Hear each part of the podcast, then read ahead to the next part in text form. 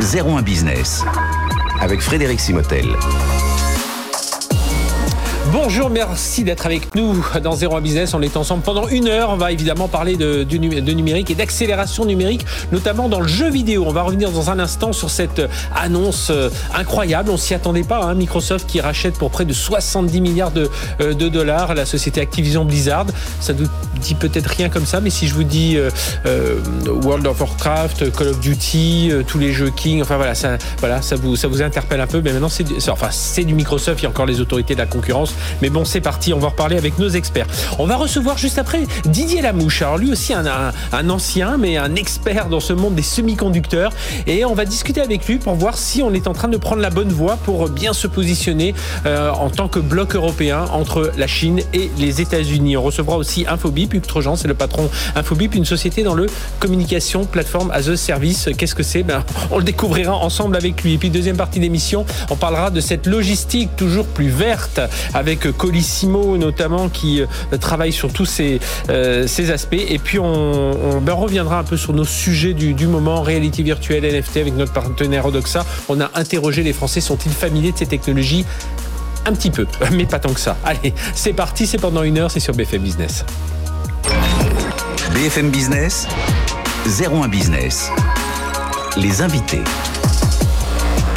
nos invités pour parler de cette actualité hein, incroyable cette semaine. Je dis incroyable parce qu'on s'y attendait pas vraiment, même si on avait vu Microsoft quand même qui, qui se positionnait, enfin qui est un gros acteur du jeu vidéo déjà, mais qui s'est positionné avec les, rachats des studios Bethesda. Euh, c'était en 2020, qui auparavant avait aussi racheté Minecraft. Hein. Oui, ça c'est Microsoft aussi. Là, c'était 2013-2014. Euh, mais en tout cas, voilà, Microsoft aujourd'hui est le troisième acteur du jeu vidéo. Premier c'est Tencent, le deuxième c'est Sony, et Microsoft est en train de, de pousser derrière. Et on va en reparler avec euh, nos invités. Donc Microsoft qui vient de racheter Activision Blizzard pour un montant record hein, dans l'industrie du jeu vidéo, 70 milliards de dollars. Avec nous pour en parler, Levan Sarjeveladze. Bonjour. Bonjour. Levan, merci d'être avec nous, président du syndicat national du jeu vidéo et notre spécialiste technologie, mais aussi euh, jeux vidéo et aussi et beaucoup jeux vidéo, Anthony Morel. Bonjour, Anthony. Surtout joueur en fait. Surtout joueur, oui. Mais il connaît bien aussi cette industrie, il pourra nous dire tout ça. Euh, je démarre avec vous, euh, Levan. Oui, c'était une surprise quand même qu'on voit Microsoft euh, euh, se, enfin, racheter Activision. Après, quand on regarde la stratégie, on s'est dit, bah, bien joué. C'est bien joué. C'est vrai que cette opération, c'est vraiment, vous vous levez le matin et vous apprenez que la guerre nucléaire a démarré. C'est un petit peu ça, tout le monde s'en garder. Dans, le milieu du jeu vidéo, c'est exactement ce qu'on a vécu, c'est une espèce un petit peu de, choc et de sidération. Et puis surtout, c'est pas, pas terminé. Il y aura une seconde frappe. Euh, il y aura d'autres, il y aura d'autres. Oui, parce que les, alors on parle de Microsoft, mais on imagine que les Amazon, les Google, voire les Netflix vont pas, vont pas en rester, ils vont pas regarder le train passé, ni même Sony, hein, il va pas rester euh, comme ça. C'est un coup d'échec, mais dans plusieurs échecs en même temps. C'est la guerre des consoles, c'est la guerre des contenus, c'est la guerre des consoles contre Sony. Oui, très, très clairement, c'est la mhm. guerre des contenus aussi contre Sony, mais aussi contre les GAFAM. Et puis, c'est peut-être aussi des guerres dans des, dans des échiquiers qui sont encore un petit peu vaporeux, c'est le métaverse. Oui. C'est toutes ces choses-là, ces grandes, ces grandes histoires qui nous attendent peut-être euh, dans les mois et les années à venir. Euh, Anthony, ce qui est intéressant aussi, c'est qu'aujourd'hui, on parle beaucoup du cloud gaming. Euh, et on imagine Microsoft, gros acteur du cloud dans l'entreprise, gros acteur du cloud de nous en tant que particulier, et gros acteur du cloud dans le gaming, c'est 25 millions d'abonnés aujourd'hui. C'est un énorme marché, hein, le, Game Pass de, Microsoft, hein, qui est une sorte. Alors, en le simplifiant, on dit un Netflix du jeu vidéo. C'est pas exactement ça, mais c'est juste pour avoir une image qu'on comprenne bien. Mais en tout cas, le vrai enjeu derrière ce rachat, c'est ça. C'est-à-dire, Microsoft, pendant longtemps, ils ont produit les boîtes, les, consoles de jeu, mhm. les Xbox, ça, ça fait des années qu'ils le font, la partie hardware. Là, maintenant, ils ont besoin de contenu pour alimenter les boîtes et pour alimenter leur plateforme avec euh, une sorte de buffet à volonté de jeux vidéo, parce que c'est ça l'enjeu, la façon dont on consommera du jeu vidéo de plus en plus dans les années qui viennent, même si c'est encore confidentiel pour l'instant. On achète encore des jeux, que ce soit sous forme physique ou dématérialisée, mais demain et après-demain, il y aura même plus de consoles. Tout se passera par une plateforme gigantesque en streaming, par le cloud, et donc euh, il va falloir évidemment l'alimenter avec des jeux, des tonnes et des tonnes de jeux, et c'est euh, évidemment ce que va fournir Activision Blizzard. Et puis vous, Anthony, qui suivez cette actualité tech d'une façon générale, mais surtout jeux vidéo, on est tous joueurs aujourd'hui. C'est ça aussi. On n'est plus au, geek euh, voilà, qui va passer des heures à jouer à Call of Duty. Non, aujourd'hui, on est sur son téléphone. J'espère qu'on est passé à une autre image du joueur que ça, heureusement. Mais, mais c'est vrai, on peut reprendre les, chiffres hein, qui sont publiés euh, chaque année. en France, on a aujourd'hui 70% de la population qui est joueuse, au moins occasionnelle. Au moins, on joue euh, en casual sur son téléphone, à Candy Crush par exemple, qui, appartient d'ailleurs à, Activision et donc maintenant à, Microsoft. c'est l'âge moyen du joueur aujourd'hui en France, c'est 39 ans. Vous voyez, c'est pas donc on est très très loin de l'image qu'on pouvait avoir encore. voilà, du stéréotype qu'on voit. Heureusement, aujourd'hui, on a des générations qui ont été biberonnées aux jeux vidéo, qui jouent tout au long de leur vie, et donc évidemment, c'est un marché qui est considérable. Euh, on estime qu'il y a 3 milliards de joueurs dans le monde, que ce sera 4 milliards et demi d'ici quelques années. C'est ce qui explique aussi le montant de cette transaction, qu'il soit aussi massif, c'est que aujourd'hui tout le monde joue, tout simplement. Voilà, c'est 70 milliards en cash, hein, il, faut, bien le dire, qui est un bon. Alors lorsqu'on regarde les, spécialistes euh, boursiers, les spécialistes d'investissement, ils disent Finalement, ils n'ont pas payé si cher que ça. Ils se sont plutôt bien brillés. Alors, pour la petite histoire, euh, Activision Blizzard était empêtré dans une histoire euh, de harcèlement. Enfin voilà, il y avait une histoire qui avait fait baisser un peu la, réputation et même euh, l'action de, l'entreprise. Mais enfin bon, ça continuait quand même à avoir du chiffre et de la marge. Et ce qu'il faut dire aussi, c'est que Microsoft ne ne saute pas dans l'inconnu. on l'a déjà dit, c'est un acteur du jeu vidéo. Mais quand il rachète Activision Blizzard, il y a, du, il y a des revenus derrière. Quoi. Enfin, ils mettent de l'argent, mais derrière, ils savent que chaque mois, il y, a des, il y a des revenus qui tombent. Bien sûr. C'est vrai que nous, en France, on achète moins en général la Xbox que la PlayStation. La PlayStation est, devant sur notre marché, mais effectivement, Microsoft est depuis très longtemps un, un, acteur absolument majeur. Ils avaient racheté Bethesda, donc euh, Zenimax, l'année dernière pour déjà 6 ou 7 milliards. Donc, c'est déjà des, montants importants. Là, vous dites qu'effectivement, c'est assez rationnel. Ce n'est pas une exubérance, c'est pas une bulle. Parce que parfois, tout d'un coup, on se dit, il faut que je bouge. Euh. Voilà. Si vous regardez les chiffres, je crois que c'est, j'ai fait le calcul rapidement avant de donner, je crois que c'est à peu près 20 fois les bits 20 fois les bits. Ouais. C'est pas une exubérance surtout s'agissant d'un mouvement. Comparé, je vous interromps, comparé à un rachat qu'il y a eu il y a quelques jours, euh, Tech2 qui rachète Zynga Software, là dans le métaverse, là je crois que c'est 350 fois les profits euh, pour 12 milliards 7. Hein. Là c'est vraiment, c'est, beaucoup, c'est, très différent, c'est un profil très différent. on peut se demander si c'est pas une fusion plus qu'une plus qu'une acquisition dans ce cas-là, parce qu'on a vraiment des, gens qui sont très égaux. Donc c'est, plus complexe. Cela dit, c'est complexe aussi dans le cas de, Microsoft, parce que Microsoft qui fait déjà beaucoup de choses, qui fait déjà mm-hmm. quasiment tout, depuis les consoles jusqu'à plein de types de jeux, et ils sont derrière Flight Simulator par un studio d'air français qui s'appelle Azobo, qui est extraordinaire. Et Activision Blizzard, c'est un Activision Blizzard King. Ils font Call of Duty, donc des jeux traditionnels sur console, ils font euh, World of Warcraft, ils font Candy Crush, bref, ils font tout. Et donc, on, se, on est dans, dans la création d'un conglomérat. Et c'est vrai que les conglomérats dans le domaine de la tech, c'est pas forcément bonne presse. C'est quelque chose qui n'est pas forcément évident. Avoir une entreprise qui, qui sache tout faire, c'est pas forcément, euh, enfin, c'était pas forcément dans l'air du temps et, dans, et, de la mode il y a quelques années encore. Mais, ça dit quand même un mot de euh, cette somme, encore une fois. Enfin, moi, j'arrive pas à m'en remettre, hein, des 60 milliards. C'est vrai que même si elle est justifiée d'un point de vue euh, purement financier, en termes absolus, c'est une somme qui est folle. Et quand on regarde, alors, c'est pas Ils avaient racheté LinkedIn pour 26 milliards. oui, c'est ça, exactement. C'est ça. C'est quand on compare quand même 26 milliards pour LinkedIn, ça correspond à peu près à la somme qu'avait dépensé Disney pour acheter Fox à l'époque en termes d'entertainment. Et si on prend par exemple lorsque Disney a racheté Marvel ou lorsque Disney a racheté Star Wars, qui sont parmi les franchises les plus lucratives du monde, c'était autour de 4 milliards de dollars à chaque fois. Donc c'est juste pour avoir des, ordres d'idées de euh, voilà de la puissance des franchises qui sont éditées aujourd'hui par Activision Blizzard. Voilà les Call of Duty évidemment, World of Warcraft avec toutes les déclinaisons possibles et imaginables, les Hearthstone, etc. Overwatch, on peut en citer euh, des tonnes et des tonnes. Anthony, que peut faire Sony aujourd'hui? Parce que Sony, euh, les, bon, les Chinois vivent leur vie, ils ont déjà un marché domestique qui est suffisamment grand, mais ils cherchent aussi à aller évidemment sur, à, être présents sur l'ensemble de la planète. Mais un Sony aujourd'hui, qui euh, là pour le coup d'ailleurs, ça a été le coup de massue, y compris ah en bourse. Hein, ils ont perdu euh, entre 15 et 20 milliards de, dollars en valorisation. Donc euh, première fois qu'ils perdaient de l'argent depuis 2000, enfin de valorisation depuis 2008. voilà, là il y a une bien sûr. Alors c'est un, un, coup dur pour eux. Sony peut partir à la conquête de la Chine éventuellement. Ça peut être une des pistes effectivement ce que vous ce que, vous dites, mais c'est compliqué hein, parce que le marché chinois pour le coup il est très fermé aux, consoles. Donc je pense pas que ce soit ça la, la piste. Bah ça va être peut-être de se battre à coût d'acquisition. Alors je ne sais pas quelle est la quelle est la cible qui pourrait euh, voilà qui pourrait convenir à, Sony, mais euh, effectivement c'est un, un énorme coup dur pour eux. même si après, en termes de, de console, enfin, ils ont aujourd'hui une, domination par rapport à Microsoft. Il y a plus de PlayStation qui se vendent que de, Xbox. Ils ont, un ils ont un projet aussi de cloud gaming hein, qui doit sortir. Oui, aussi. Euh, et là où ça va être, là où ça va être compliqué, et c'est une réponse qu'on n'a pas encore complètement euh, de la part de, Microsoft, euh, c'est dans quelle mesure ça va être un problème pour les joueurs de PlayStation ce, ce rachat. C'est-à-dire, est-ce qu'il va y avoir des exclusivités, des jeux qui vont sortir en exclu sur sur les consoles pour Microsoft et qui ne sortiront plus sur les consoles de, Sony Alors Microsoft a dit non, on va pas créer de, de, de discrimination d'une certaine manière. Il y a l'autorité de la concurrence qui regarde. Hein, ouais, ouais. Enfin, s'ils disent ça avant, on verra après. Euh, on verra après quand tout aura été validé. Mais ça pourrait aussi, euh, s'il y a des contenus exclusifs seulement pour euh, Microsoft, poser un autre problème pour Sony, effectivement. Les vannes Oui.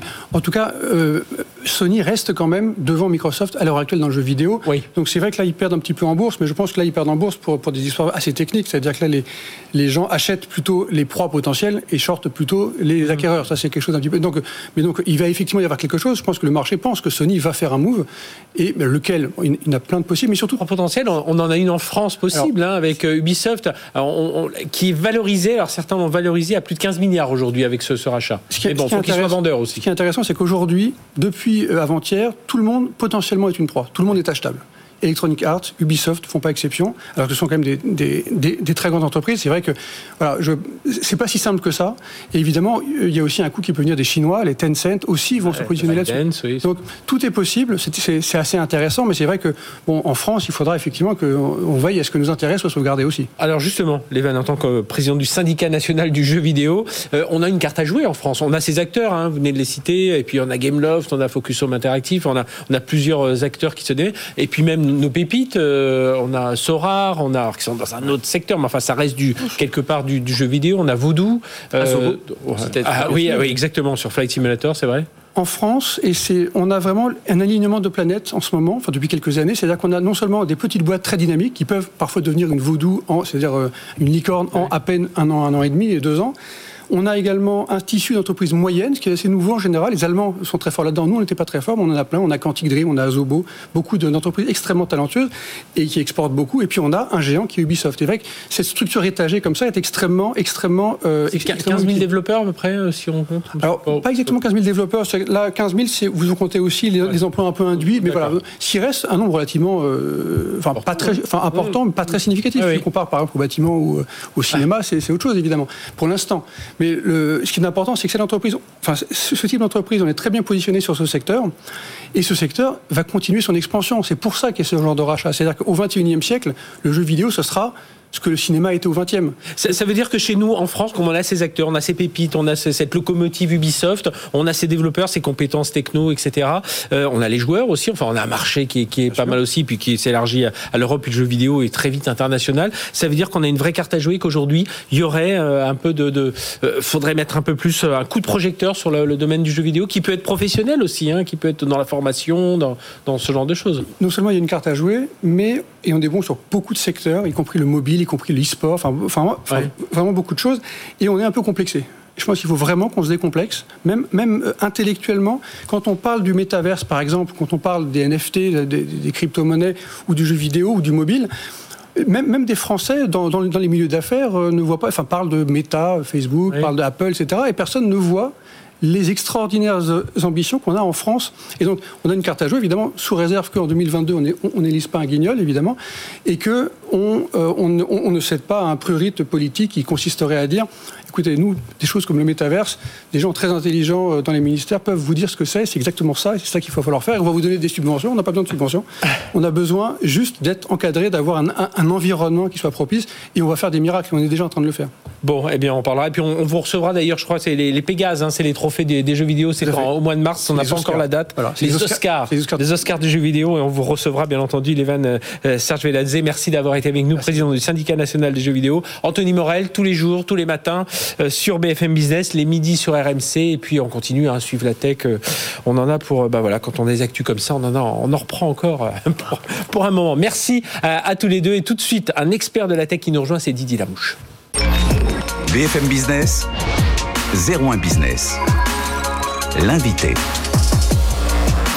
Notre invité, on va parler semi-conducteur, car c'est un expert du domaine. Didier Lamouche, bonjour. Bonjour. Ravi de vous recevoir. Et, ce pourquoi. Alors, on a, on a beaucoup de sujets. Et euh, juste un petit, un petit tour de CV. Ancien patron d'Altis. Hein, c'était euh, une co-entreprise entre IBM, Infineon, Siemens. C'était ça à l'époque. C'est ça. Euh, pendant, pendant 25 une... ans. Oui, il y, a, déjà un moment. Vous avez dirigé Bull. Vous avez été chez ST Micro, dirigé Oberture aussi. Idemia aussi, qui était cette filiale entre Oberture. Ça, c'était les derniers, dernières fonctions, notamment ce, cette fusion avec Morpho, euh, Morpho de, de, Safran. Donc vous connaissez parfaitement cet univers des semi-conducteurs, de la cybersécurité. Et puis aujourd'hui, vous êtes président du conseil d'administration de euh, Quadient, Quadient, ah. et l'allemand euh, Ultimaco aussi. Puis vos conseillers de grandes entreprises, notamment, tiens, j'ai vu ASML, hein, dont on parle beaucoup. ASMI, ASMI, ASML, c'est le champion de l'intégration horizontale, ASMI verticale.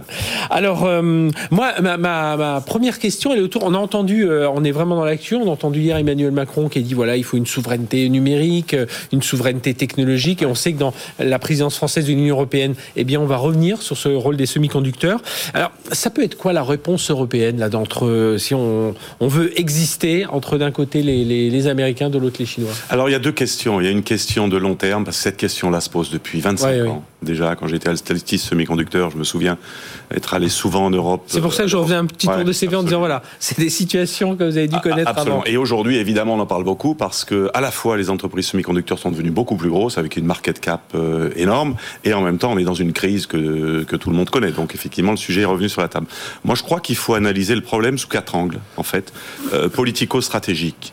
Pour, pour exister entre la Chine et les US, il faut quatre conditions. La première, c'est d'avoir les technologies de base. Mm-hmm. La deuxième, c'est d'avoir le capital. La troisième, c'est d'avoir un marché au moins intérieur. Oui. Et la quatrième, qu'on oublie souvent, les processus politiques pour gérer tout ça. Les Américains ont quasiment tout ça. Ils ont quasiment tout ça. Euh, je ne vais pas faire le détail des technologies. Mhm. Ils ont le, processus politique, je peux peut-être m'y arrêter un moment. Quand ils décident qu'une technologie est stratégique, ils décrètent qu'une technologie est stratégique. L'OMC, c'est pas un problème, et ils protègent le secteur. Les Chinois n'ont quasiment rien de tout ça. Enfin, pardon, les Chinois ont tout ça, sauf les technologies de base. Et c'est le problème. On le voit aujourd'hui avec la guerre sur mhm. TSMC, etc. Le problème, c'est que l'Europe a quasiment tout ça, sauf le processus politique. L'Europe a les technologies de base, je pense, avec des grandes entreprises, on en parle en ce moment, Soitec, euh, le Leti, euh, ASML, ASMI, etc. Mhm. Le capital, c'est pas complètement sûr que l'Europe soit capable de mobiliser du capital. On a vu M. Breton annoncer un plan de 2 milliards, alors que Biden annonce 60.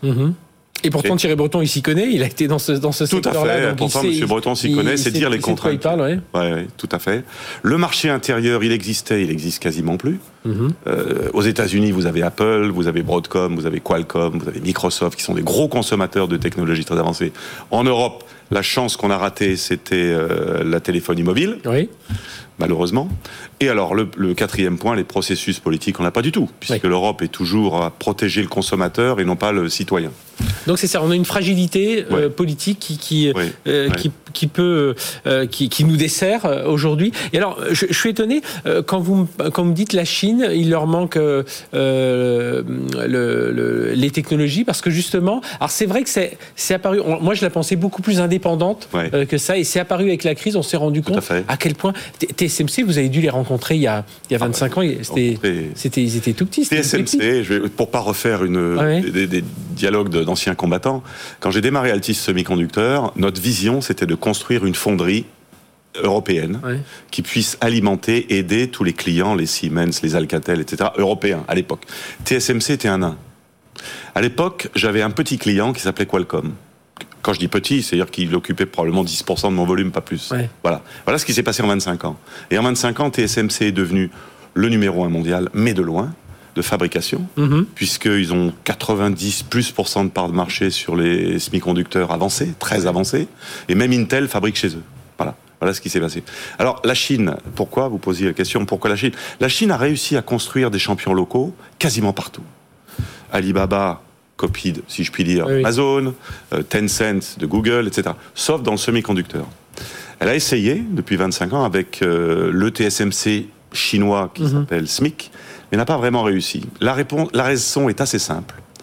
C'est que pour pouvoir avoir une filière semi-conducteur puissante, il faut des équipementiers qui vous fabriquent en amont des équipements de très haut niveau. Un peu comme le ASML dont on parlait exactement, tout à l'heure. Exactement. Ces grosses machines. Exactement. Et quand vous regardez aujourd'hui qui sont les entreprises qui dominent ce marché-là, elles sont essentiellement américaines, à deux exceptions. La première, c'est elle qui est japonais, mhm. Qui, marche un peu sur les plates-bandes des grands américains. Et l'autre exception, c'est la Hollande, donc l'Europe, avec ASML et ASMI, dont je suis, mhm. j'ai la chance d'être président, euh, enfin, au, conseil d'administration.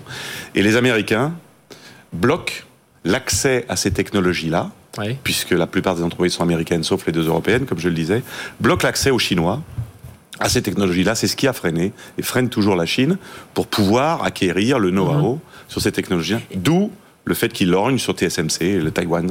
Et, du coup, Didier on, a découvert aussi dans cette crise, et on le voit en ce moment donc avec la, pénurie des semi-conducteurs, à quel point on dépendait euh, alors, euh, on l'a vu pour les, pour les ordinateurs, on s'en doutait, euh, pour les téléphones mobiles, etc. Mais pour les voitures, pour, parce qu'aujourd'hui tout est connecté, le frigo, enfin tous, tous nos appareils sont connectés, donc même les appareils de santé, enfin voilà, tout est connecté. et du coup, est-ce que ça peut pas redonner un, élan? Enfin, on parlait pour, pour l'Europe.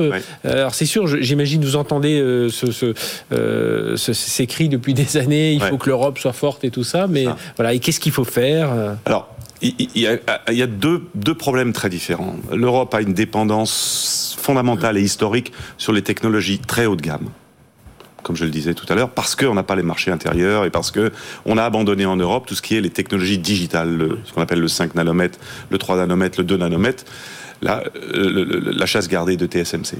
Donc ça, on abandonne. Et là, pour reconstruire ça, il faut, les, il faut régler les quatre éléments que je mentionnais tout à l'heure. Mm-hmm. Et puis, il y a une crise tactique vous parliez de l'automobile. L'automobile n'a pas besoin, pour l'instant, de ces technologies très avancées. Euh, la crise tactique aujourd'hui de l'automobile, je dirais, c'est plutôt une crise de, de management, de business model de l'industrie automobile. Très franchement, ça va peut-être pas plaire à beaucoup ce que je vais dire, mais depuis 20 ans, c'est le même problème.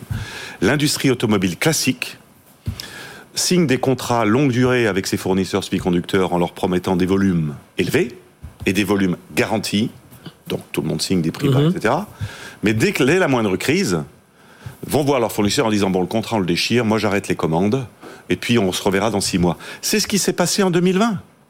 Tous les constructeurs automobiles classiques ont arrêté leurs commandes en avril et les ont repris en octobre. Sauf que maintenant, les fabricants de semi-conducteurs ont d'autres clients potentiels pour utiliser ces capacités-là, et donc ils les ont vendus euh, ou promis à d'autres, à Apple, mhm. etc. Et donc maintenant, il faut reconstruire. Parce que l'Europe a ses capacités pour fournir l'automobile. ST Micro, Infineon sont des entreprises européennes qui ont des capacités en Europe. Mhm. Mais là, on a une crise tactique, je dirais. Donc il y a deux éléments qu'il ne faut pas confondre, je pense. Et, donc on doit, on, et on a les capacités de protéger notre souveraineté alors du coup? On a les capacités de protéger notre souveraineté sur les technologies, je dirais classiques, mhm. euh, qui sont utilisées, comme je le dirais, dans le dans, dans, le dans l'automobile ou dans des produits pas trop trop avancés. Par contre, sur les produits très avancés, qui sont nécessaires pour construire des ordinateurs euh, puissants, qui servent pour euh, l'intelligence artificielle. Donc voilà en quoi c'est stratégique. Là, il faut les construire, ces capacités-là. Elles n'existent pas en Europe parce qu'il manque le marché intérieur, parce que surtout, on manque d'une philosophie européenne qui décide peut-être de se passer des règles OMC, mais de protéger l'Europe, protéger le citoyen plutôt que de protéger le, le, consommateur européen. Oui, d'accord. Donc créer des, champions mondiaux, faire un Small Business Act à l'américaine, mhm. et puis quelque part euh, protéger par quelques barrières douanières, on en parle beaucoup aujourd'hui, certains, euh, certains constructeurs européens qui ont décidé d'investir, et il y en a. Et, puis créer une sorte, j'imagine aussi créer cette, cet écosystème euh, européen. Tout à fait. Et on, on est en Tout à fait. de faire. Parce qu'aujourd'hui, on a toutes les briques, hein. on a des, des, fabricants de matériaux comme Soitec, euh, des, fabricants de, produits chimiques très très performants comme Air Liquide. On a des centres de design, on a des on a des centres de technologie comme le LETI, le CEA, l'IMEC, un grand centre mhm. mondial. On a ASML en Hollande, le champion de la lithographie effectivement, et ASM International, le champion du dépôt. ASM mhm. International, on en parle peu. Ils ont ils ont 60% de part de marché sur tout ce qui est le dépôt, le dépôt de couches euh, sophistiquées mondial. 60% de part de marché. ASML à 90% sur toute la lithographie haut de gamme. Donc on a les briques. Il faut une volonté politique et le capital. Et est-ce que c'est important de, quand on entend Intel qui va s'installer euh, bientôt euh, en Europe, alors ce sera peut-être plutôt en Allemagne, qui promet, euh, oui, qui promet. oui, c'est important d'avoir ces, ces, acteurs, c'est Intel, voire même un TSMC un jour qui pourrait aussi ouvrir. Oui, si on veut aller plus vite, effectivement, ça peut être une bonne stratégie que de proposer à des acteurs existants de venir investir chez nous. Quel est leur intérêt? On peut se poser la question. Quel est l'intérêt de TSMC d'investir en Europe? Je comprends bien l'intérêt de TSMC d'investir aux États-Unis. Ses clients mhm. majeurs s'appellent Apple, s'appellent Broadcom, s'appellent Qualcomm, s'appellent Microsoft. Ils sont là-bas. Qui sont les clients majeurs pour le très haut de gamme mhm. de TSMC en Europe? Citez-les-moi. Oui, pas, pas tant que ça. Donc il faut commencer par ça soutenir les Ericsson, les Nokia qui travaillent dans les réseaux, soutenir les euh, constructeurs automobiles pour le véhicule électrique ou pour le véhicule autonome qui aura probablement besoin de technologies très avancées, les soutenir pour qu'ils deviennent des prescripteurs des clients importants. Euh, voilà, ce, genre d'initiative que l'Europe doit prendre, Donc, à mon sens. Vous restez optimiste? Je reste optimiste, si, mais c'est maintenant. Il faut bouger là maintenant. Ça fait 20 ans qu'on en parle.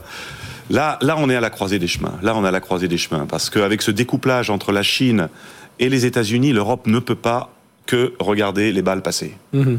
Eh bien, merci Didier Lamouche d'être venu nous parler. On vous réinvitera pour reparler de tout ça parce que c'est vraiment un, débat euh, important. Et puis, on avait reçu le patron de Quadient là il y a quelques, il y a quelques semaines. belle, belle, réussite française aussi, hein, cette, cette société. Merci d'avoir été avec nous. Euh, nous, on poursuit tout de suite. On va parler de communication de plateforme as a service. Vous allez comprendre de quoi on parle tout de suite avec la société Infobip. BFM Business. 01 Business. L'invité. Notre invité Hugues Trogan, bonjour.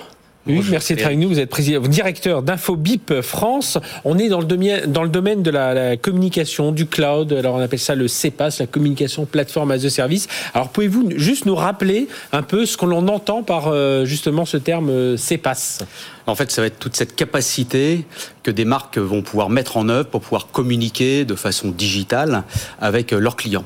Donc ça comprend bien évidemment euh, le SMS qui est le, mhm. plus, le plus commun, mais également l'email, la voix, euh, et puis euh, les réseaux sociaux, et puis maintenant ce qu'on appelle les canaux conversationnels tels que WhatsApp for Business, Instagram. Donc vous allez être cette couche qui est au-dessus de l'infrastructure, évidemment. C'est pas vous qui allez poser les câbles et mettre les, équipements, mais vous allez être cette partie logicielle qui va répartir toutes les, les, bah, les communications selon le, le, Exactement. SMS. C'est-à-dire qu'on injecte, on injecte de l'intelligence dans ces canaux dont je viens de parler, de façon à rendre l'ensemble, ce qu'on appelle omnicanal pour pouvoir permettre une, une communication personnalisé entre la marque et, son client. Alors vous avez vous êtes vous avez des clients dans tous les secteurs, dans le secteur financier, le secteur des services, euh, etc. Pourquoi ce, aujourd'hui ce CEPAS, ces technologies, on le on le vend en poupe et on, le voit hein, puisque vous venez de racheter une, société euh, euh, Peerless Networks qui, est présente dans beaucoup de grandes entreprises. Vous venez de lever aussi 500 millions de, de, de dollars supplémentaires. Alors, pourquoi ça marche aussi bien, là, c'est, ce type de plateforme aujourd'hui?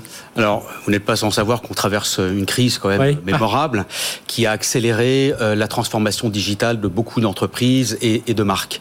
Et donc, à ce titre, euh, notre activité est portée par, euh, par ce rattrapage, je dirais, je mhm. rattrapage, hein, notamment en France, de, de, de, cette transformation digitale. Donc, c'est un vrai, un vrai succès. Et puis, on constate par ailleurs qu'il y a un changement au niveau du consommateur. Il est, il est plus exigeant. Déjà, il s'est adapté à cette numérisation. Donc il exige des marques et des entreprises qu'il y ait ce répondant. Et donc euh, on s'aperçoit, on a fait des études multiples, que les, les jeunes générations sont euh, très, euh, très attirées par non seulement le côté sociétal, mais environnemental des marques. Donc il y a un vrai changement là. Et puis en ce qui concerne la techno, une appétence pour des, des canaux qui, permettent cette, cette instantanéité. Ça, veut dire qu'aujourd'hui, Infobip, Infobip en est l'un des exemples, on est enfin arrivé à cet univers des communication unifiée dont on parle depuis, les opérateurs nous en parlent toujours. Et puis là, ça y est, avec des, des plateformes comme la vôtre, donc qui mettent du cloud, qui le mettent as a service, donc on peut l'installer un peu plus rapidement, euh, un peu plus facilement. Oui. Euh, on y arrive enfin à, à enfin à, ces projets de communication unifiée? Alors dans cet univers effectivement de la relation client, oui, on atteint d'un point de vue technologique euh, euh, ce nirvana, donc on va dire.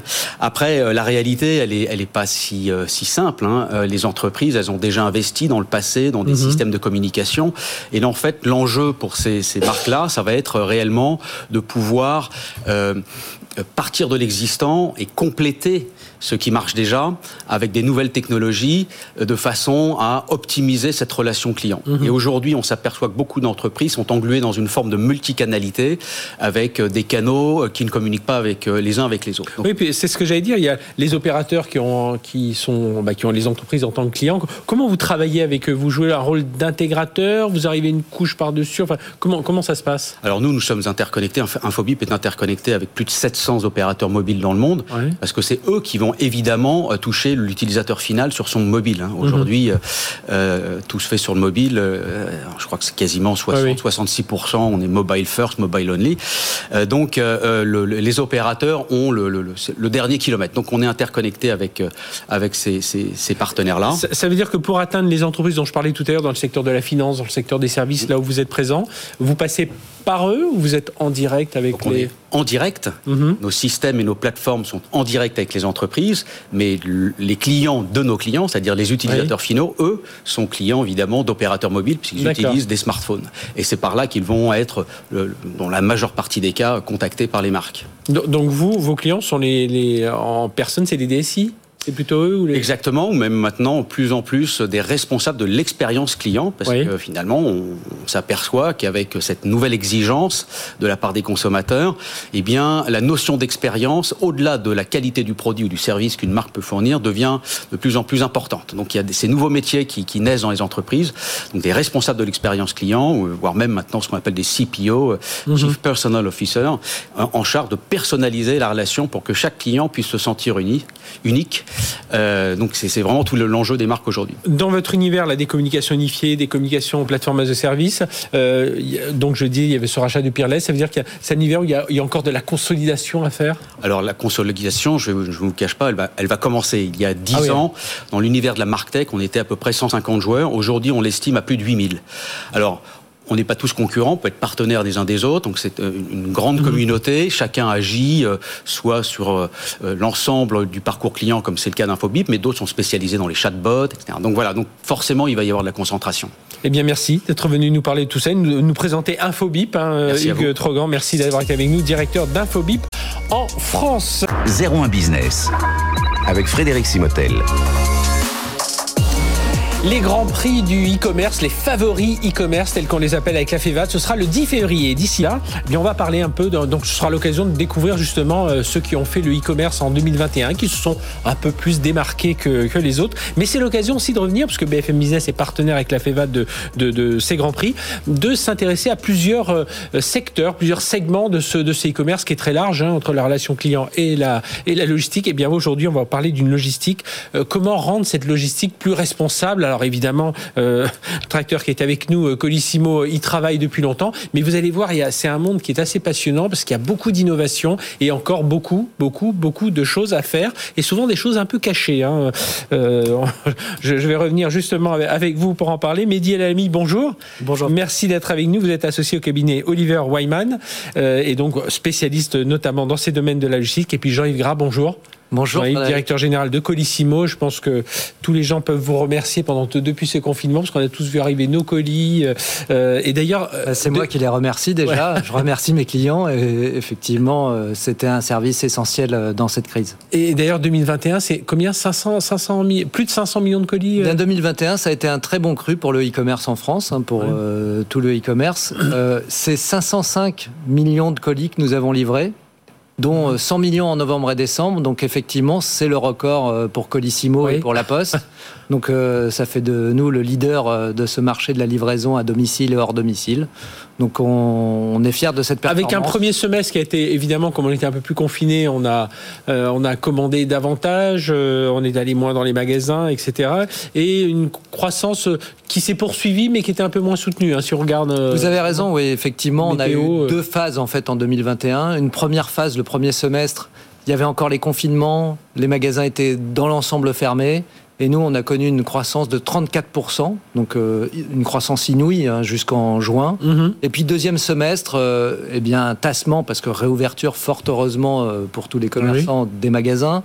Mais du coup, on a quand même terminé l'année à plus 8%. Donc est-ce que est-ce que vous avez noté, j'imagine, Jean-Yves Gras, dans, voilà, en, regardant les dernières années, on a franchi une étape quand même dans le dans l'e-commerce. Ceux qui étaient moins convaincus, ceux qui étaient convaincus, bah, ils en ont fait encore plus. Ceux qui étaient moins convaincu, on franchit le pas bah, On a eu euh, vraiment euh, une phase d'accélération euh, entre 2019 et 2020. Il y a eu trois années de croissance en une.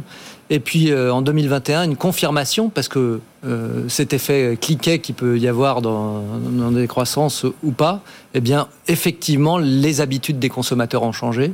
On a eu vraiment une augmentation de la fréquence de commandes sur Internet et puis, euh, effectivement, le nombre d'utilisateurs a largement augmenté. Euh, euh, c'est l'accélération qu'on a connue dans toute cette crise de transformation du monde dans lequel on vit. Et c'est pour, pour ça que, comme on réfléchit à la planète, il faut aussi faire très attention à, tout ça, parce qu'évidemment, on est dans le transport, on est dans l'emballage, on va en reparler. Euh, Mehdi El Alami, donc du de cabinet Oliver Wyman. on va parler développement durable, justement, vers cette logistique un peu plus responsable. on parle donc d'une décarbonation des livraisons. Alors, évidemment, on reviendra avec Jean parce que vous, travaillez, enfin, Colissimo ne s'est pas mis comme ça tout d'un coup, vous y êtes depuis 2012 dans cette neutralité carbone. Et c'est vrai que quand on regarde le e-commerce, il y a plusieurs domaines. Hein. Transport, bâtiment, packaging, last mile, enfin voilà, c'est un peu. et on peut agir sur chacun de ces éléments. Absolument. Les équipes euh, d'Oliver Wyman ont mené une enquête auprès de près de 10 000 consommateurs en Europe pour comprendre leur comportement et évaluer l'impact que, ça, que, que leurs achats ont en termes euh, d'empreinte environnementale. Et de cela, on a tiré trois grands enseignements. Mhm. Vous, avez regardé nos comportements e-commerce et nos comportements commerce traditionnel. Absolument. les deux, comparer les deux pour avoir une vision vraiment de bout en bout de la, de, de, la mhm. chaîne. Et cela, trois grands enseignements euh, euh, qu'on peut retenir. Le premier, euh, c'est qu'il y a une très forte complémentarité entre les achats en magasin et les achats en ligne en matière d'impact environnemental. Le e-commerce émet parfois plus d'émissions, parfois moins, mais en moyenne 30% de moins. Donc c'est un élément essentiel pour, pour diminuer l'empreinte. Le deuxième, vous le disiez, c'est une très forte complémentarité entre les différents acteurs, les commerçants, les, leurs clients, hein, donc les, consommateurs, les transporteurs, mais aussi le régulateur. Mhm. Et le troisième, c'est que euh, les actions en cours pour diminuer, pour atteindre la neutralité carbone qui est, qui est, qui est visée entre 2040 et 2050 ne seront pas suffisantes avec les outils actuels. Il faut pour cela viser des transformations plus structurelles, à commencer par le fait de rapprocher les agences, les, entrepôts des villes, et non le contraire. Oui, et je me souviens quand on a préparé cette émission, voilà, récupérer les eaux de pluie, c'est bien, mais ça ne, ça ne suffit pas. Vous citiez un exemple, je trouvais qui était très, qui moi m'a marqué. Vous voyez, euh, parfois un magasin que l'on voit moins consommateur consomme beaucoup plus parce qu'il faut le chauffer, parce qu'il faut euh, l'éclairer, parce que voilà, pour différentes raisons, qu'un entrepôt, parce que les entrepôts souvent sont moins chauffés, même beaucoup plus grands sont moins éclairés. Enfin, je, trouvais que ce, parallèle était assez fort. Euh, Jean-Yves Grade, Colissimo, ça veut dire qu'aujourd'hui, il faut complètement rénover euh, l'outil industriel, hein, et notamment c'est ce que vous avez fait chez, euh, chez Colissimo. 900 millions d'euros sur 10 ans, c'est quand même assez, euh, assez, impressionnant. Et alors, ça, ça joue sur, surtout, hein, c'est des, plateformes de nouvelle génération, donc pour les trieuses, c'est sur les bâtiments, les énergies renouvelables, le transport, évidemment, on se doute, hein, des voitures plus électriques, voilà, moins consommatrices, et, et puis la façon de transporter les colis qui est complètement différente. Oui, c'est vrai. Alors, euh, un investissement massif que nous avons fait sur euh, notre outil industriel, c'est-à-dire des plateformes, des bâtiments, euh, aux nouvelles normes environnementales, HQE, qui permettent aussi d'avoir des trieurs de très haute capacité parce qu'il fallait faire face à ce flux et pour tous les e-commerçants, c'était quand même très important. 100 millions entre novembre et décembre, il faut, les, faut savoir. Voilà, donc un élément sur les bâtiments, le transport, hein, c'est le maillon clé en fait en termes d'émissions de CO2. Alors c'est pas une histoire nouvelle, euh, la neutralité, la recherche de décarbonation chez, à la Poste et chez Colissimo. Tout simplement parce que en 2012, on a commencé très tôt avec mesurer, réduire, compenser. On compense depuis 2012 l'intégralité des émissions de CO2. C'est pas suffisant. On lance la bataille de la décarbonation. Mhm. Et donc sur le transport, qu'est-ce qu'on a fait? On a fait la mise en place de nouveaux modes de transport avec des caisses mobiles. Et ça, ça nous a permis d'avoir, au lieu de 1500 cartons colis qu'on pouvait mettre dans un camion, on, met, on en met 4000. 4000, bah, c'est 30% euh, d'émissions en moins, 70 000 tonnes euh, d'émissions qui sont économisées. Et donc, du coup, ça nous permet d'avoir une émission de CO2 de 420 grammes par colis, qui est une des meilleures du marché. Oui, je crois que c'est moins 30%, vous avez réussi à dire de moins 30% cette émission de, de, de CO2. C'est combien de véhicules aujourd'hui, Colissimo? Eh bien, en fait, sur la partie euh, distribution urbaine, vous savez, on bénéficie aussi du, de la tournée du facteur dans lequel on met des courriers et du colis. Et donc, du coup, euh, on lance euh, toute la décarbonation de la livraison urbaine. Cette décarbonation de la livraison urbaine, c'est aussi la refonte des schémas dont Mehdi, évoquait les choses, c'est-à-dire que les entrepôts reviennent dans les centres-villes quelque part. Et nous, on ouvre deux ELU, deux ELU, euh, les espaces logistiques urbains. Vous savez, c'est finalement c'est des plateformes de logistique de proximité qui permettent de livrer les, clients en vélo cargo. On a 400 mhm. vélos cargo. On investit dans 4500 véhicules électriques pour vraiment décarboner 25 euh, villes euh, d'ici à 2024 complètement.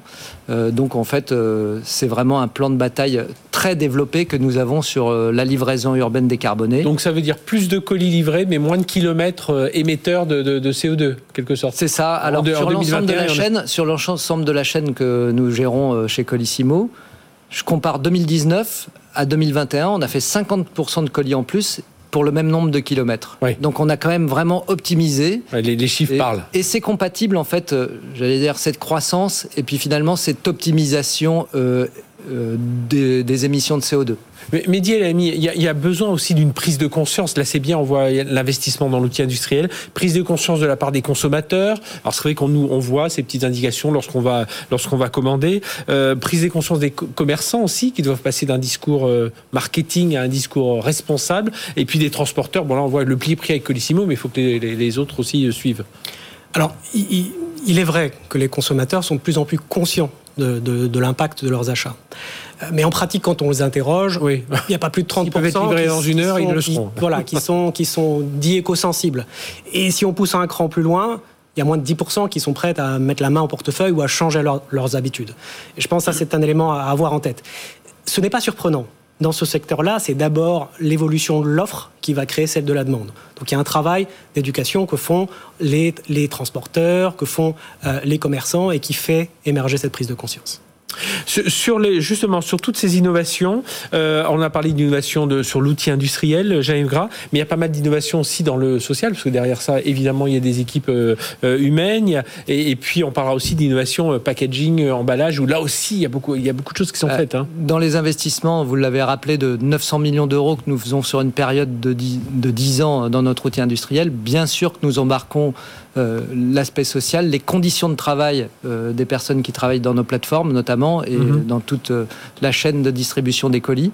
Donc on a mis en place des nouveaux encamionneurs qui permettent d'avoir une réduction des, troubles musculo-squelettiques qui pourraient arriver. Mhm. Et donc du coup ça c'est une innovation. Et puis surtout dans le contexte du e-commerce que nous avons, on a pris une initiative, une innovation, on était les premiers mondiaux à le faire, c'est euh, de favoriser la démocratisation des emballages réutilisables. Oui. Euh, pourquoi? Parce que l'emballage, euh, c'est dans le e-commerce un sujet qui va tous nous concerner. Et donc, du coup, on a mis en place un nouveau processus et un partenariat avec une start-up française qui s'appelle Ipli. Et ce partenariat, eh ben, c'est une utilisation très simple. Au lieu d'utiliser un carton pour emballer votre produit, vous avez une pochette vous mettez votre colis dedans, et puis lorsque vous recevez, vous prenez votre produit, et après vous remettez dans la boîte aux lettres jaune, c'est prêt à franchir, et, ça retourne dans le circuit, c'est 80% d'émissions en moins par rapport euh, à un carton normal lorsqu'on le réutilise, et il peut être réutilisé jusqu'à 100 fois. Mhm. Donc euh, on, commence aussi euh, cet aspect-là, très innovant, et on travaille sur des tas de d'initiatives qui sont assez euh, simples, hein, mais qui mais qui marquent un peu un peu plus à chaque fois euh, l'avancée. et on, on, conclut euh, là-dessus, mais dit il faut pas qu'il il faut il faut arrêter les effets d'annonce. Là aujourd'hui, il faut il faut aller faire de l'action. Là, on voit c'est des exemples très concrets là que l'on a. Ce sont des exemples très concrets sur le premier kilomètre, pardon, sur le dernier kilomètre, sur les entrepôts. Les solutions sont sont connues. Hein, la vraie question, c'est la question de d'investissement, de, l'ampleur du déploiement, puis de surcoût, faut pas l'oublier. Ça coûte plus cher, donc il va falloir que quelqu'un l'absorbe. Ce qui reste encore encore un point d'interrogation, c'est la, toute la partie amont, là, celle qui est gérée par des poids lourds, sur lesquels les solutions techniques sont encore en cours de définition. On parle d'hydrogène d'ici 2030, mais en attendant, il y a déjà encore beaucoup de choses à faire. Oui, là, on, était, on, est resté dans un cadre un peu euh, local, mais c'est vrai que si on élargit encore avec les bateaux, les avions, euh, euh, le train, enfin, il y a encore beaucoup de choses à faire. Merci en tout cas à tous les deux d'être venus nous parler de tout ça. Jean-Yves Gras, directeur général de Colissimo, et Mehdi El Elami, associé au cabinet Oliver Wyman, donc pour parler de cette logistique plus responsable et tout ça dans le cadre hein, de ces grands prix favoris e-commerce organisés par la FEVAD. Ce sera la, la soirée, ce sera le 10 février. Ce sera en direct d'ailleurs sur BFM Business. BFM Business, 01 Business. Les invités. On vous en parle souvent ici des NFT, la réalité augmentée, le métaverse, euh, les crypto-monnaies. Est-ce que les Français comprennent bien tout ça? C'est la question que l'on a posée avec notre partenaire Odoxa.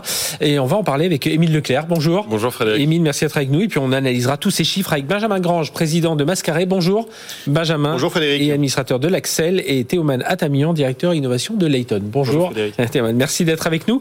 Euh, quelques chiffres. Alors les Français, euh, oui, oui, ils connaissent ces crypto-monnaies quand même. Mais alors est-ce qu'ils sont Alors, ils connaissent les crypto-monnaies à plus de 85%. Maintenant, quand on leur demande s'ils en ont acheté, il y en a assez peu, hein, finalement 5%, mais ça représente quand même plus de 2 millions de Français qui détiennent des, crypto-monnaies, mhm. avec un potentiel plus élevé, parce que près de 20% des Français nous disent qu'un jour, ils pourraient acheter des, crypto-monnaies. Donc, il y a une connaissance, une, utilisation qui reste assez faible.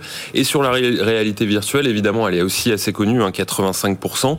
Et les Français ont pas mal euh, essayé déjà les casques de réalité ah virtuelle, 31% d'entre eux, et il y en a 71% qui aimeraient le faire donc il y a un vrai potentiel sur la réalité Par virtuelle. Par contre, NFT Metaverse, là, euh, on Voilà, c'est encore assez nouveau et les Français connaissent assez peu. 31% euh, connaissent les métaverses et 28% euh, les NFT, donc c'est assez faible. et assez peu de Français ont investi 2% hein, dans, dans, des NFT avec un potentiel à 14%. Alors pourquoi il faut s'y intéresser? Parce que, parce que c'est l'avenir, évidemment. pourquoi, si on est une entreprise qui nous écoute, elle doit se dire, allez, il faut que je me lance un peu, il faut que je, je, regarde tout ça, Benjamin? Ce qui est, ce qui est intéressant à travers ce sondage, c'est en fait les, les deux natures d'innovation que, que ça révèle. Parce qu'on a derrière réalité virtuelle, il y a évidemment la réalité virtuelle, les casques, d'accord, et puis il y a la réalité de ce monde virtuel, et ça, ça ouvre évidemment sur métaverse et puis les NFT. Et, et derrière, on a quand même deux, deux natures d'innovation qui n'ont pas, su, qui pas suivi tout à fait la même, comment dire, le même démarrage. Mmh. La réalité virtuelle, ça fait très longtemps qu'on en parle, et ça n'a pas dépassé véritablement l'univers du jeu, du ludique, alors qu'on voit que les NFT, on en parlait quasiment peu. Or, c'est une technologie à travers la blockchain qui existe depuis 2008. Et en fait, elle a commencé à avoir une, comment dire, un démarrage fulgurant à partir en fait d'août dernier. Et puis on voit les, les, sociétés de luxe. Et, d'ailleurs, on voit, on, voit les sociétés de luxe, on voit en fait tout le monde de l'art, on voit la musique, on voit euh, le cinéma. Et donc il y a plein de sociétés aujourd'hui. Là, il y a un fonds d'investissement qui vient de qui vient de de, de, de, se tokeniser complètement dans le domaine de dans le domaine du cinéma, c'était le, Logical Picture. Et donc il y a plein de choses comme ça qui viennent qui viennent démarrer. Et donc on voit que d'un coup il y a un engouement et il y a un momentum sur ces sur ces sujets-là. Et donc euh, c'est c'est là où c'est vraiment intéressant, c'est que euh, c'est que derrière ce, ce, cet élément de NFT, ça ouvre peut-être la porte à quelque chose de très nouveau parce que pendant très longtemps en fait le web le web 2.0 était un web de comment dire de de de mhm. diffusion, de réseaux sociaux. Et là, en fait, avec la blockchain et avec le NFT, on arrive à créer un objet numérique unique. Et ça, ça ouvre énormément de choses sur le registre de la preuve dans les entreprises, pour, euh, pour attester de l'unicité dans les œuvres d'art. Et puis, globalement, chaque fois qu'on a besoin d'une preuve redatée, d'une preuve de propriété, d'une preuve de quelque chose dans l'univers virtuel, c'est un champ colossal. Donc là, Théoman, lorsque euh, des entreprises vous posent la question, vous dites oui, il faut, il faut y aller, il faut regarder, il faut, il faut euh, même y aller à tâtons parfois, mais il euh, faut vraiment se lancer parce que l'avenir est là. On le parle pour les, contrats, enfin pour, pour tous ces univers.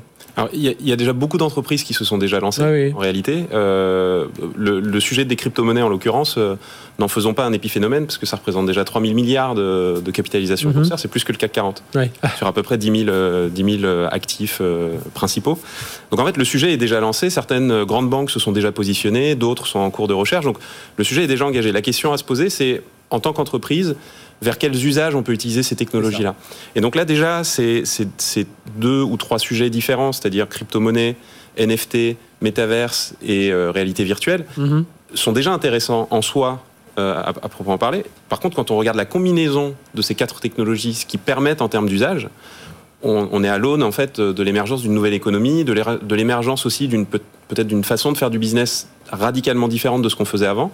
On parle beaucoup de digital, mais là pour le coup on est, on est même mhm. au-delà du digital. On est en train de créer une, une réalité qui a sa propre existence indépendamment de notre réalité physique, mais qui néanmoins est basée sur une réalité économique. Euh, et face à ces nouveaux enjeux euh, business et ces nouveaux enjeux technologiques, euh, peut se poser aussi la question de, de nouveaux challenges, parce qu'il y en a. Il y a des challenges qui sont technologiques, parce que les acteurs de la crypto-monnaie, en l'occurrence les, les, réseaux blockchain, puisqu'il en existe mhm. plusieurs, euh, aujourd'hui recherchent des solutions pour rendre les transactions plus efficaces, moins énergivores, plus rapides. Euh, on n'en parle pas ici, mais aussi le coût écologique de, ces transactions. Euh, mais il y a aussi le problème du piratage, puisqu'il y a eu, ça représentait 14 milliards en 2021, le coût de, la cybercriminalité euh, dans, dans les crypto-monnaies, et c'est pas rien. Et est-ce qu'on peut dire, euh, Benjamin, que la France est bien placée dans, dans, ces, dans ces différentes technologies, que ce soit métaverse, jumeaux numériques, que ce soit NFT, que ce soit les cryptos, que ce soit la réalité augmentée, réalité, réalité, enfin, réalité virtuelle, ça couvre un peu tout ça. Mais... Alors en fait, les compartiments de jeu, sont, on n'est pas tout à fait à égalité sur tous les compartiments de jeu. Euh, sur la blockchain, on a deux grands atouts. Évidemment, la qualité de nos ingénieurs, ça, c'est une évidence. Ils sont reconnus mondialement. Il ne faut pas oublier que pendant très longtemps, celui qui s'occupait de l'intelligence artificielle chez Facebook, euh, je dirais, était un, un Français. Et c'est pratiquement dans pratiquement toutes les, grands GAFA, les, grands postes techniques sont, euh, sont tenus ou sont gérés par des ingénieurs français. Donc on, a quand même là-dessus une, vraie une vraie reconnaissance sur la dimension technique. La deuxième chose, c'est que euh, sur la dimension euh, crypto et NFT, on a aujourd'hui un cadre réglementaire depuis la loi Pacte qui est, qui est, euh, qui est, euh, qui est défini. Mhm. Donc euh, si aujourd'hui vous regardez dans le monde les endroits où vous pouvez faire une STO, c'est-à-dire une forme en fait, de, de, de, de mise, comment dire, de, d'ouverture de capital public de, avec des, des, des jetons en crypto-monnaie, il y a, y a, peu d'endroits qui ont mhm. aujourd'hui une réglementation et qui vous proposent un visa comme peut le faire l'AMF. Et donc ça, depuis la loi Pacte, il y a eu, il y a eu beaucoup de choses qui ont changé. Avant, on était vraiment dans un monde un peu, euh, un peu underground, un peu, un peu, un peu bizarre où c'était sous le manteau. Et puis d'un coup, ça s'est légalisé. Et ça, c'est un, c'est un vrai plus. Et on voit bien d'ailleurs. Alors aujourd'hui, ça reste quand même très contingenté sur des jeunes populations. Quand on regarde les NFT en particulier, c'est 90%, ce sont des gens qui ont moins de 20, 25 ans. Mais évidemment, évidemment, quand on est sur les crypto-monnaies, ça va jusqu'à 45 euh, ans. Donc on, voit très bien à travers ça que le sujet est en train de, est en train de prendre. Et là où la réalité virtuelle, on pensait que c'était euh, euh, la partie, la, maturité allait arriver aux alentours de 2022-2023, alors que les, crypto-monnaies, ça devait plutôt être beaucoup plus loin. C'est peut-être l'inverse qui va se produire. On dit réalité virtuelle. 64% des Français sont convaincus qu'elle va s'imposer dans notre quotidien. 82% considèrent qu'elle ne remplacera pas toutefois le monde réel. Donc voilà, on est quand même conscient de tout ça. Les filières en France, euh, Théoman, vous voyez lesquelles? Alors, réalité augmentée, c'est vrai qu'on en a. Réalité mm. virtuelle, on a des Dassault Systèmes, notamment dans, le monde industriel. mais euh, on, a d'excellents acteurs, en fait. C'est ce que, c'est ce que, ce que disait Benjamin. On a d'excellents acteurs sur chacune des filières. La question est de savoir lesquels vont arriver à trouver des vrais usages, finalement. Le sujet de la réalité virtuelle, encore une fois, est assez symptomatique de ça, parce que c'est une technologie qui aurait pu être une révolution, sur laquelle des entreprises entertainment et autres se sont positionnées plutôt avec une approche gadget, c'est-à-dire en essayant de, coller cette technologie à des usages qui existaient déjà, le jeu vidéo, l'interaction, etc., mais sans se poser nécessairement la question des nouvelles expériences qui allaient pouvoir être proposées.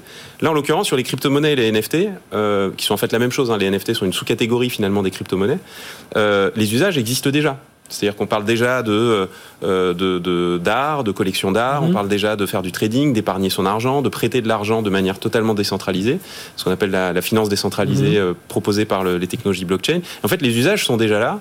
Des particuliers s'en sont déjà saisis, puisqu'il y a déjà toute une économie et il y a un volume de transactions qui est assez délirant sur, ce, sur cet écosystème-là.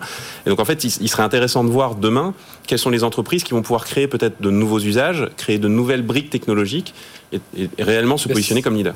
C'est ce qu'on va suivre. Merci à tous les trois. Voilà ce qu'il fallait. Euh, les, Français sont alertés hein, sur ces technologies, mais euh, ne sont pas complètement euh, familiers. Mais ça va arriver plus vite. On pense, en tout cas, c'est ce que vous pensez, ça va arriver plus vite que prévu. Merci de nous avoir suivis. Zéro Business est terminé. On se retrouve la semaine prochaine, même heure, même endroit. D'ici là, excellente semaine sur BFM Business. BFM Business, 01 Business, le magazine de l'accélération digitale.